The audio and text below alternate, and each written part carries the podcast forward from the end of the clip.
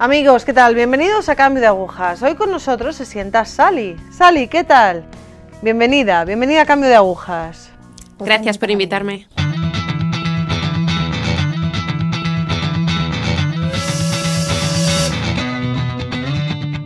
Sally, ¿puedes contarnos un poco de ti? ¿Puedes presentarte un poco de tu historia, de tu infancia? Sí, bueno. Soy inglesa, poeta. He publicado tres libros de poesía y vivo cerca de Roma. Eh, me criaron atea. Mm. Y mi padre era muy ateo y me inculcó que la religión no era solo algo que se pudiese ignorar, sino que más bien era algo malo e incorrecto. Crecí con la ideología de Karl Marx y le citaba. Así que con respecto a la religión siempre me mostré en contra de ella, sobre todo del cristianismo y de la Iglesia Católica. ¿Dudaste alguna vez de esto? ¿O pensabas que realmente Dios sí existía? Sí, uh, sí me cuestioné eso. Pero según mi lógica, no había ninguna razón por la que Dios tuviese que existir. Con frecuencia me planteaba esto. Y particularmente en ciertos momentos de mi vida llegué a pensar que tener una religión haría la vida más fácil, pero no podía entender el que Dios tuviese que existir. Cuéntanos un poco por qué decidiste ser enfermera. Sí, bueno, eso fue cosa de mi padre y de mi familia en general. Um, les gustaba ayudar a la gente, ayudar a los que eran más débiles. Así fue como me criaron, forma parte de mi carácter. Cuando era niña pensaba en tener mi propia residencia de ancianos. Ese era mi sueño. Así que cuando crecí me animaron a ser psicóloga o algo parecido. Pero yo no quería estar en una oficina haciendo papeles y cosas así. Así que pensé en ser enfermera, ser activa, darles de comer, vestirles, bañarles y cuidar de ellos. Por eso me hice enfermera y enfermera de psiquiatría, porque quería escuchar a la gente y hablarles. Tenía veintipocos años, era muy joven e inocente y llena de buenas intenciones, pero era muy pro-choice o muy pro-eutanasia. Mi padre estaba muy a favor de la eutanasia. y eso fue un reto cuando estuve de enfermera con los moribundos. En el libro que escribí cuento la experiencia de cuando estuve cuidando a un hombre que había tenido una trombosis y no respondía. Cuando entré en el pabellón del hospital todo era nuevo para mí. Me dijeron que ya no se le daba de comer, pero que tenía que aceitarle, lavarle y cambiarle el pijama todos los días. Eso me resultó muy raro. No es que me hiciera activamente cuestionar mis ideas de eutanasia en ese punto, aunque esto parece raro, pero me perturbaba más que otra cosa. Cuando el médico asesor me dijo, no, no, no, no, este hombre tiene que morir, guardé las distancias con Carlos porque había llegado a tener una relación muy buena con él. Y entonces empecé a pensar, oh, estoy equivocada. Él no está ahí y no es consciente de que yo estoy aquí. Aunque mientras le cuidaba estaba segura de que él sabía que yo estaba ahí. Estaba muy confusa. Creo que estas experiencias fueron formativas. aunque estabas confusa, ¿llegaste a dudar alguna vez? No, y nunca llegué a pensar que quizá existiese Dios. Nunca me planteé el tema de Dios durante mi carrera de enfermería. Parece increíble, pero fueron años después, de hecho, el mismo año que me convertí, estaba escribiendo sobre los pacientes de psiquiatría que había cuidado. Y fue entonces cuando empecé a pensar en Dios y en el alma. Es interesante. Tenía ese gran vacío y el no saber que Él estaba ahí hizo todo mucho más difícil. ¿El sufrimiento significa algo para ti? Me refiero a que mm, cómo vives o cómo vivías el sufrimiento de tus pacientes. El sufrimiento no tenía ningún sentido para mí. Escribía poesías y utilizaba la literatura para encontrar una manera bella de expresar las cosas. Cuando tenía una experiencia traumática con un paciente o algo muy feo ocurría, si podía, hacía una poesía sobre esto para embellecerlo de alguna manera y lo elevaba a lo eterno. Así que había algo de religioso en todo eso, pero yo no lo veía así. Y en cierta forma yo idolatraba la literatura. Pensaba que me podía salvar. ¿Qué tipo de vida llevabas entonces? No sé, ¿cuáles eran tus planes? ¿Querías casarte o...? Bueno, yo pienso que Esto es bastante importante. Creo que como mujer joven de veintipocos años no me hubiera atrevido a decir que quería casarme. Ni ningún hombre en Londres hubiera dicho, oh, yo estoy pensando en casarme. Estaba fuera de lugar. Y tuve muchas relaciones que me hicieron daño. Una en particular me hizo mucho daño. Eso formó parte de esa etapa de mi vida. Fue una época desastrosa. Hablo de eso en el libro porque creo que cuando toqué fondo en aquel entonces y sentía que Dios no estaba, de alguna manera esa oscuridad y la ausencia de Dios eran tan fuertes que lo uno con mi conversión. Años después descubrí la existencia de Dios y veía que la inmensidad de la soledad y la inmensidad de Dios estaban relacionadas. Se unía a través de esa experiencia y Dios siempre estaba presente. ¿En ese momento tenías algún tipo de contacto con la religión? Uh, no, no, no lo tenía. Yo mirando atrás, como enfermera joven que estaba viviendo esa relación horrible, lo que hacía era escuchar mucha música clásica um, y asistía a muchas conferencias en un sitio llamado Conway Hall en Londres administrado por una asociación humanista, creo. Eran conferencias de búsqueda muy intelectuales. Siempre estaba buscando algo, pero nunca me llevó a Dios. Mis abuelos murieron bastante jóvenes, con 70 y algo años, y después murió mi padre, obviamente con cincuenta y pocos años. Si fui a los cuáqueros un par de veces, quería silencio y sabía que los cuáqueros no te imponían ninguna doctrina o creencia. Eh, ¿Puedes explicarnos un poco quiénes son los cuáqueros?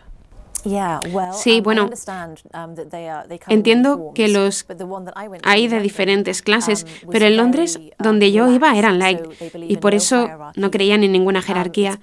Básicamente estaban fundados en principios cristianos y había una Biblia en la sala, pero no tienes que creer nada. Eso es como lo entiendo yo. Nos sentábamos en un círculo durante una hora y si alguien quería hablar, podía hacerlo. ¿Puedes contarnos un poco cómo ocurrió el cambio? ¿Cómo empezó tu contacto con la iglesia? Tenía veintitantos años cuando pasó todo eso. Y a los 39 ya estaba casada, era madre, poeta, había hecho varias publicaciones y vivía cerca de Roma. Y estaba buscando un nuevo proyecto, algo nuevo para escribir.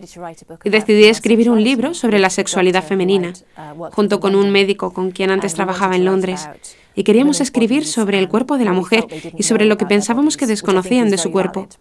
Algo que estaba bien porque las mujeres no saben mucho acerca de su cuerpo. Queríamos escribir acerca del preservativo, del aborto, el sexo y todo eso. Y yo tenía que entrevistar a muchas mujeres.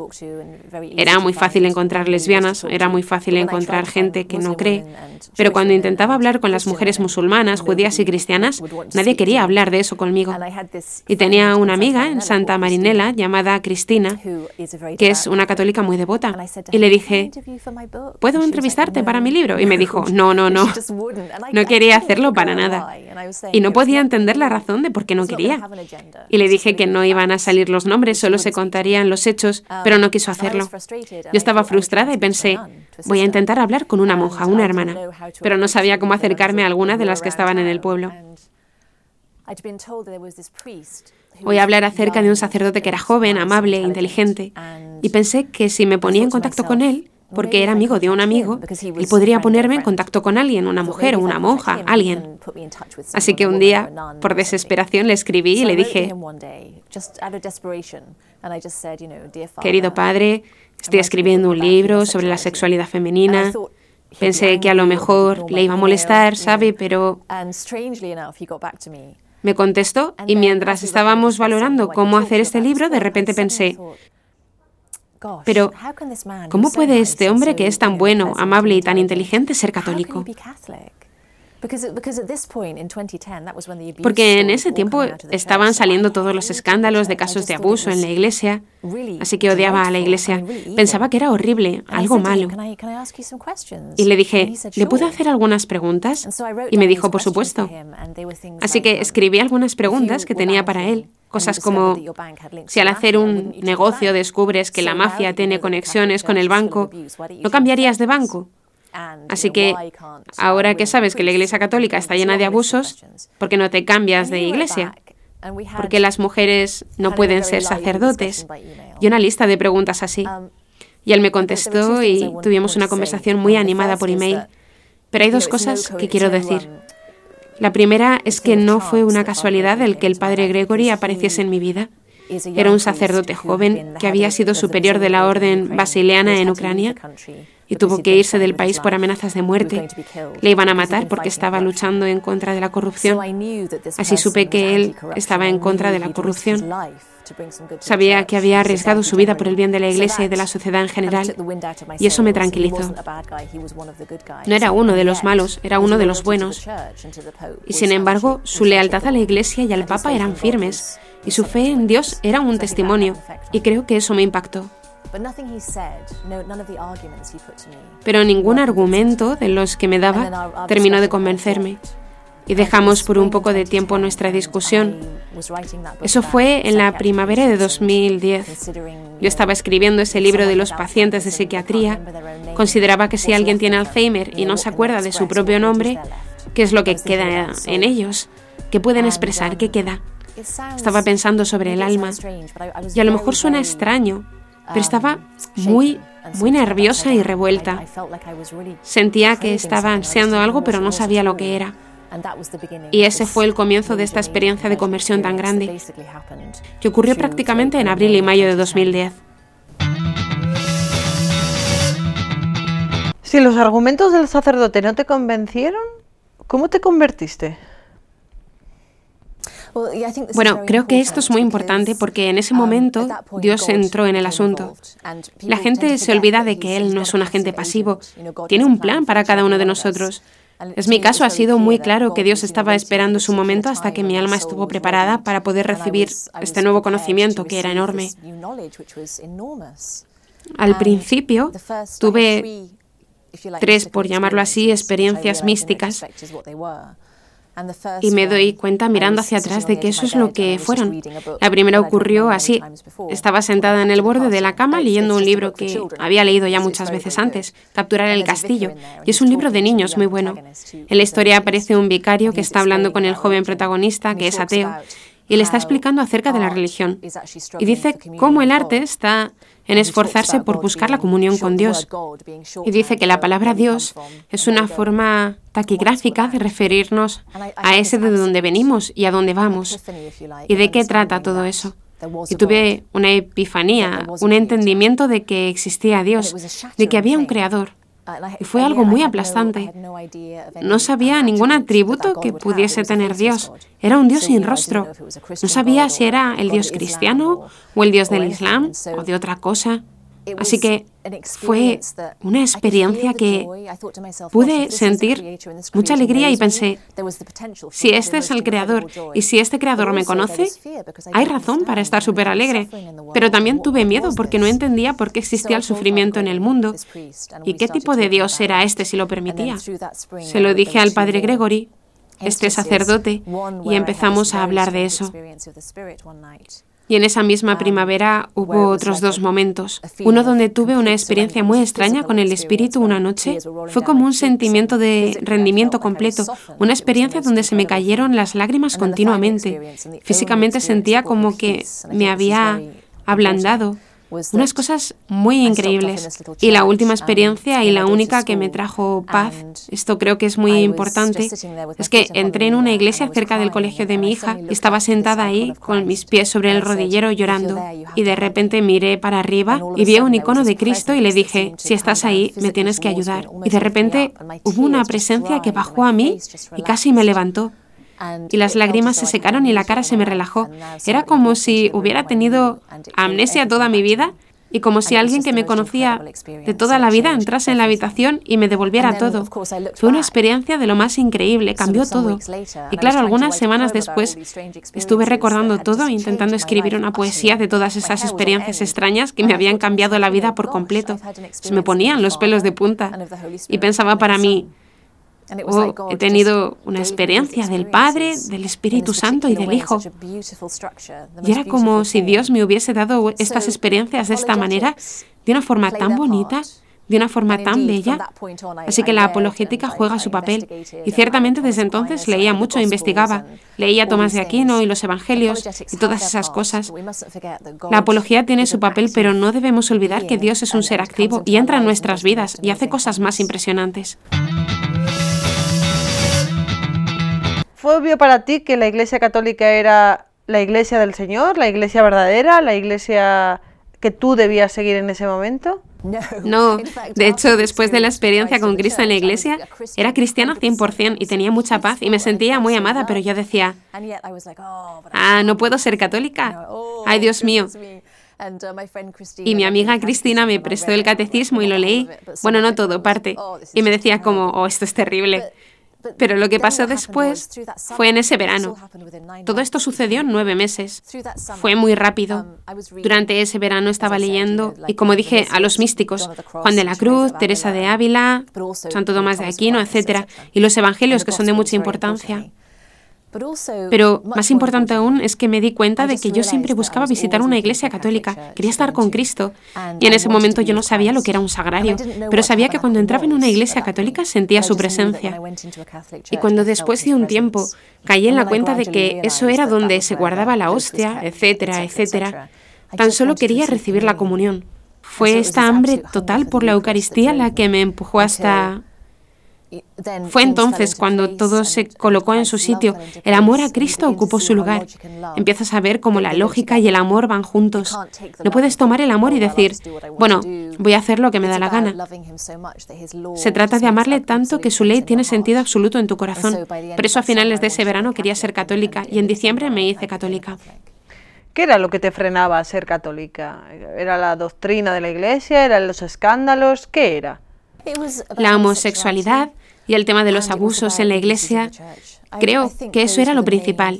De hecho, um, estaba leyendo mucho de Simone Weil. Ella dijo, ella tuvo una experiencia muy fuerte de Cristo y le atraía al catolicismo, pero dijo que quería permanecer fuera de la iglesia para mostrar su solidaridad con los que no son acogidos en la iglesia.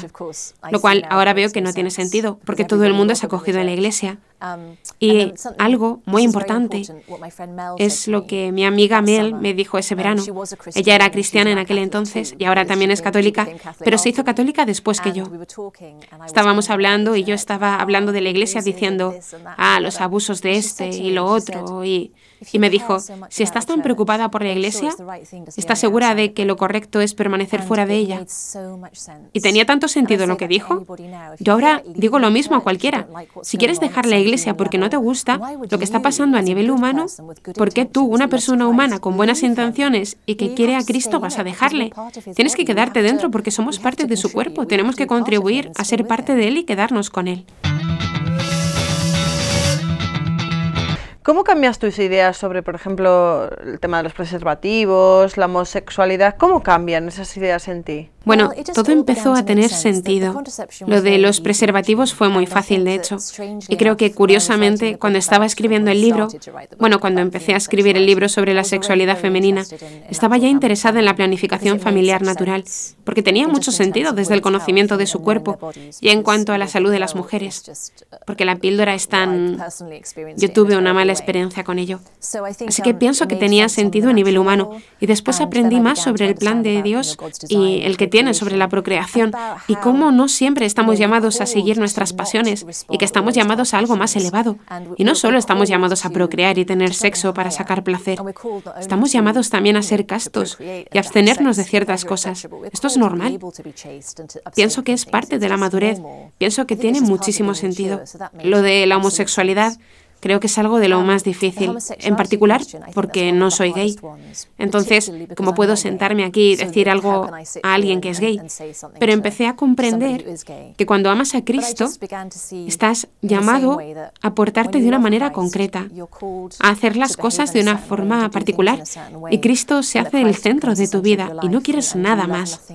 Y para todos, da igual si eres gay o no, o cualquier etiqueta que quieras darte a ti misma. Así va la cosa. Y creo que estamos demasiado apegados a etiquetas. Nos gusta demasiado decir, lo oigo mucho, yo soy, soy gay. Es quien soy. Y lo rechazo por completo, porque siendo heterosexual, eso no es quien soy. Yo soy una hija de Dios sobre todo. ¿Cómo reacciona tu familia? Estoy contenta porque mi hija solo tenía tres años cuando todo esto empezó. Desde entonces sigue mis pasos y sabe mucho sobre todas las cosas teológicas de la fe y tiene muchas preguntas. Pero es genial, repasamos las cosas juntas. Mi esposo es un italiano católico, se crió católico, él acepta mi manera de ser católica y es más tolerante y es, está más interesado en la cuestión de la fe, pero estoy todavía rezando por su conversión auténtica. ¿Cómo ha cambiado tu vida cotidiana? ¿Tu día a día? Oh, hay un cambio muy grande. Para empezar, voy a misa todos los días y la oración es algo muy importante en mi vida. Yo siempre he sido una persona inquieta y todavía lo soy. No, en ese sentido, no, no cambiamos. Tenemos estas cosas, esas cruces que tenemos que cargar. Pero ahora casi siempre puedo ir a Cristo enseguida para que me ayude y poner las cosas al pie de la cruz. Y eso es una ayuda muy grande. Así que las cosas han cambiado muy notablemente y no me desespero ante las dificultades como antes. ¿Cuándo te bautizaste? Um, a decir verdad, yo estaba bautizada desde bebé, porque por aquel entonces tenías que ser bautizado para hacer ciertos trabajos en Bretaña, así que mis padres me bautizaron. Um, Era como un rito social. Pero cuando yo entré en la iglesia fue increíble. Esto es otra historia. Um, El cardenal Cotier me iba a recibir en la iglesia en la Universidad del Angelicum y ese día hubo protestas y manifestaciones en Roma contra el gobierno. Nos dijeron que no entrásemos, pero aún así entramos porque yo estaba desesperada por ser recibida en la iglesia. La ciudad estaba en paro, había helicópteros en el cielo, no había ningún coche en la calle, había tanques y soldados y cristales rotos por todas partes y hogueras. Cruzamos, el padre Gregory y yo, la ciudad, evitando todo el peligro. Y llegamos al Angélico y nos decíamos, hemos llegado. Y el obispo Morrow, ahora es obispo, me dijo, qué bien, has llegado, pero el cardenal Cotier no. Su coche está detenido en el otro lado del puente. Estaba como, ah. Y me dijo, ya le he llamado y dijo que te puede recibir en el Vaticano. ¿Está bien? ¿Puedes caminar hasta allí? Y le dije, sí, claro. Y nos um, fuimos caminando por la ciudad. Y fue una sensación muy extraña porque no había y había silencio total. Y había una gran masa de estorninos, esas nubes de estorninos encima de nuestras cabezas, haciendo sus cosas encima de todos nosotros. Fue todo muy extraño. Y llegamos al Vaticano y fui recibida en Santa Marta, donde vive el Papa Francisco ahora. Y experimenté un gran sentido de alivio. Y al recibir la comunión, fue como un abrazo y sentir, como dice la gente, que había vuelto a casa. Sentí mucho amor y mucha certeza. ¿Sigues escribiendo poesía ahora mismo después de tu conversión? No sé, ¿ha cambiado un poco tu estilo? Cuéntanos. Um, sí, he continuado con las poesías y la mayor parte son religiosas porque siempre escribo de lo que tengo en el um, corazón. Desde entonces he escrito artículos también y he escrito um, un libro sobre mi conversión. Ahora estoy escribiendo una novela Diría que lo he ampliado un poco. ¿Puedes contarnos un poco acerca de tu libro de la conversión? Sí, dudé un poco acerca de si lo tenía que escribir. Y durante un tiempo dudé sobre si esas experiencias que eran tan personales y tan dramáticas las tenía que compartir o no. Y después, en la oración, empecé a ver, a sentir muy fuerte en la oración que tenía que escribir el libro. Y empecé a caer en la cuenta de que era Dios el que me había dado esa obra. Estaba escrita ya, solo tenía que apuntarla. Y rezaba todos los días por el libro e hice todo lo posible para escribirlo delante de Dios. Um, y ahora está escrito y está publicado. Veo muy claro que lo tenía que escribir, porque mucha gente se ha puesto en contacto conmigo y me han dicho que mi experiencia les ha ayudado mucho. Y creo me doy cuenta de que Dios es tan concreto y a la vez tan universal. Las cosas pasan y suceden por nosotros. Lo que me pasó fue pensado para mí, pero también es para otros, para que se alegren cuando oigan lo que tú has vivido.